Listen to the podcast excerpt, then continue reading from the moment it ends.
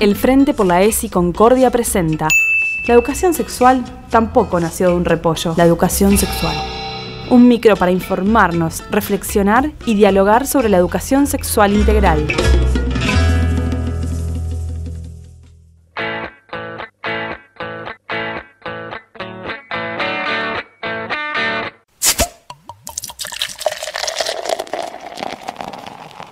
Che, nos pidieron que incorporemos el enfoque de género al trabajo de ESI. Fua, qué pesadas que están con ese tema. Quiero verla en el show. Bueno, yo estoy en contra de los tipos que les pegan a mujeres, obvio. En casa siempre mandó mi vieja. Por ejemplo, yo soy el que me dedico siempre a la limpieza, pero el feminismo no me cabe. Ah, a mí tampoco, además son re violentas. O sea, a mí no me gusta ningún extremo, ni el feminismo ni el machismo. Y además ellas terminan haciendo eh, lo mismo que critican, digamos, siempre quieren estar sobre el hombre. ¿Por qué dicen que existe solamente violencia del varón hacia la mujer? Yo conozco un montón de mujeres maltratadoras. Sí, ni hablar, se la pasan reclamando boludeces como las del piropo, por ejemplo, ¿me entendés? Hay cosas mucho más importantes como la cantidad de nene que no tienen papá y mamá.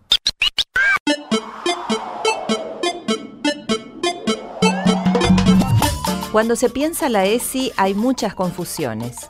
Ahora vamos a pensar algunas de ellas para aclarar dudas. Feminismo y machismo. ¿Son antónimos? El feminismo no es antónimo al machismo, aunque existe una interpretación interesada y manipulada que pretende presentar al feminismo como una discriminación a los varones. Pero esto es falso, porque el machismo es la forma en que se manifiesta el patriarcado, el rol de dominador que reproducen los hombres. Es una construcción cultural que engloba el conjunto de actitudes, conductas y prácticas sociales destinadas a cosificar o suprimir la imagen de la mujer como sujeta política y social. En cambio, el feminismo es una teoría política que cuestiona esas relaciones de poder, propone el principio de igualdad social y es el movimiento que lucha por la realización de esa igualdad. No se puede decir que son antónimos, porque no existe una ideología que sostenga que los hombres son inferiores a las mujeres. Tampoco existe un sistema matriarcal en donde los hombres son ninguneados y oprimidos, porque no hay una ideología de género, ni un complot, ni una sola realidad que busque la discriminación de los hombres por el hecho de ser hombres, porque el feminismo es la idea radical que las mujeres somos personas y tenemos derechos. Sudor, marica.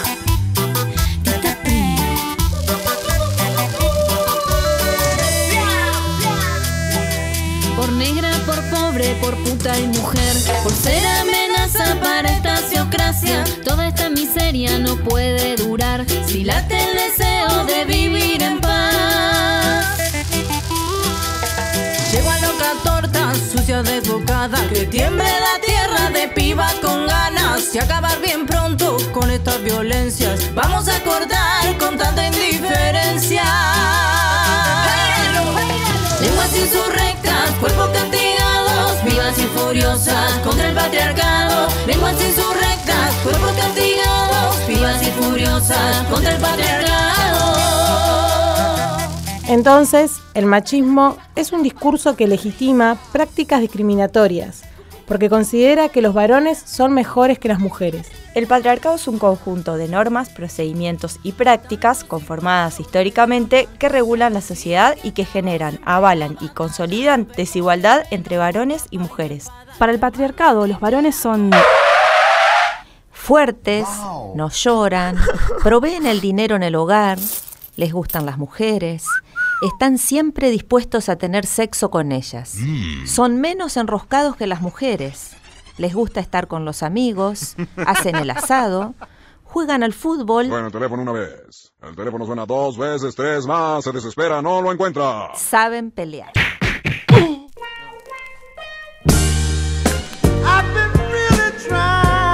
Para el patriarcado, las mujeres son... Lindas, sensibles, no pueden hacer fuerza, manejan peor que los hombres. En casi todos los deportes son menos capaces que los hombres. Mantienen la limpieza de su casa, hacen la ensalada, tienen mucha ropa, les gustan los varones, son chusmas y compiten con otras mujeres. No tienen que tener sexo con muchos hombres ¡Ay, mal pensados! y se realizan al ser madres.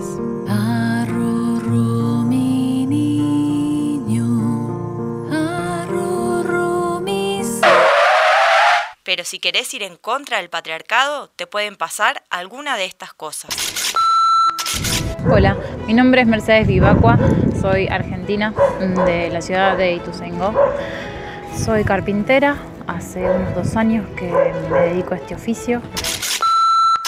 Soy mujer, soy carpintera, tengo 31 años, ingresé en este oficio por, por vocación, por placer, por gusto, por necesidad también de, trabajar finalmente en algo que me haga sentir bien.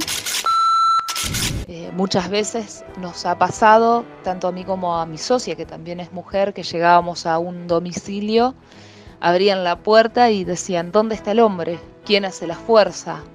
¿Cómo sabes de esto? ¿Quién te lo enseñó?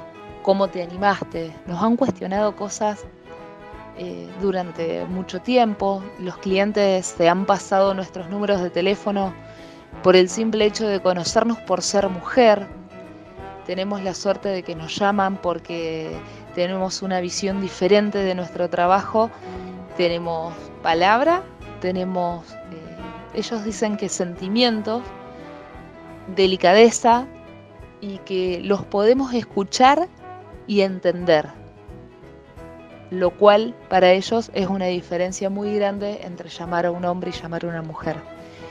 Eh, eso también me da satisfacción, me, voy contenta, me voy tranquila cuando logramos terminar un trabajo que quizás era pesado, que quizás era dificultuoso y demás, y, y, nos damos cuenta que podemos lograrlo tal cual lo hubiese hecho un hombre y no hay diferencia. Eso nos enorgullece y nos hace crecer cada día más. ¿Qué dicen las compañeras feministas sobre el patriarcado? Para mí es importante pensar el lugar de la mujer hoy en día y el lugar que tuvo históricamente de acuerdo a la manera en que las diferentes sociedades se han organizado para producir, o sea, de acuerdo a los modos económicos en la historia. Y cómo cuando estos fueron variando, también fue variando la importancia social que tienen las mujeres. Hoy en día eh, tenemos acceso al mercado de trabajo, pero sigue existiendo esto de que hay determinados trabajos que son exclusivamente femeninos o hay tareas que solo las mujeres las van a realizar, como son las tareas domésticas. El movimiento feminista está visibilizando, cuestionando y cambiando las cosas, pero todavía nos falta muchísimo por recorrer. Y bueno, me quiero quedar con una frase de Rosa Luxemburgo que nos llama a luchar por un mundo donde seamos socialmente iguales, humanamente diferentes y totalmente libres. Tú no me vas a humillar, tú no me vas a gritar, tú no me vas a someter, tú no me vas a golpear, tú no me vas a denigrar, tú no me vas a obligar, tú no me vas a silenciar, tú no me vas a callar. ¿Qué es el enfoque de género en la ESI? Graciela Morgade, doctora en educación y profesora e investigadora en género y educación de la UBA, explica.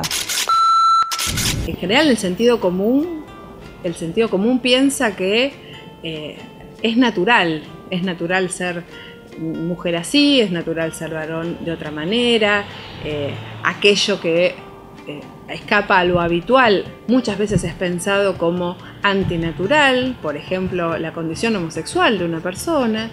Eh, se piensa que hay una manera adecuada, correcta, y esta naturalización muchas veces eh, esconde la posibilidad, o, eh, obtura la posibilidad de hacer una crítica que hay de arbitrario en eso. Ni siquiera ahí está naturalmente marcado que haya una sola forma de ser mujer. Hay muchas formas de ser mujer, muchas formas de ser varón, muchas formas que están también atravesadas por eh, las elecciones de objeto sexual, es decir, la orientación sexual, por las clases sociales que cada una, cada persona pertenece, por el grupo étnico al que pertenece, la nacionalidad, la edad, es decir, cuando tendemos a naturalizar parecería que las cosas son como son y no se pueden cambiar. Cuando empezamos a analizar desde la perspectiva de género todas las relaciones sociales, vemos que hay mucho más de arbitrario, mucho más de histórico y, cultural que de natural. Y lo bueno que tiene esta perspectiva también es que tiene un proyecto político. Aquello que no es natural y que es de orden social puede ser cambiado puede ser modificado y, y bueno, y forma parte del proyecto que muchos y muchas hace mucho tiempo venimos sosteniendo.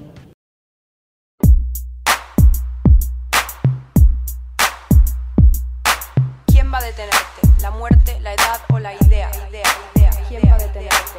¿Quién va a detenerte? ¿La muerte, la edad o la idea? ¿Quién va a detenerte? Entonces, ¿existe la ideología de género? Y si existe, ¿qué sería? El término ideología de género fue acuñado y es empleado por quienes se oponen a los derechos de las mujeres, de las personas con orientaciones sexuales disidentes de la heteronorma y de aquellas que pueden sentirse no identificadas con el género que les fue asignado al momento de nacer. ¿Y cómo se relaciona la ESI con los movimientos feministas? ¿Quién va a detenerte? ¿La muerte, la edad o la Como dijimos anteriormente, el feminismo busca la igualdad de derechos entre varones y mujeres. Pero los feminismos son muchos y diversos. Todos defienden la aplicación de la ESI de forma integral y con enfoque de género, porque es una herramienta para luchar contra el patriarcado. patriarcado. Como dijimos en el micro 1, esta ley fue producto de luchas protagonizadas por los movimientos feministas.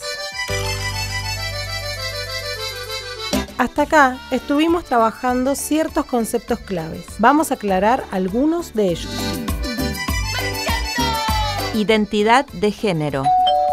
La identidad de género se construye subjetivamente. Es como yo me percibo y quiero que me vean los demás. Puede ser cisgénero, cuando coincide con la genitalidad que poseo, o transgénero, cuando me identifico con el otro género. Hay muchas identidades.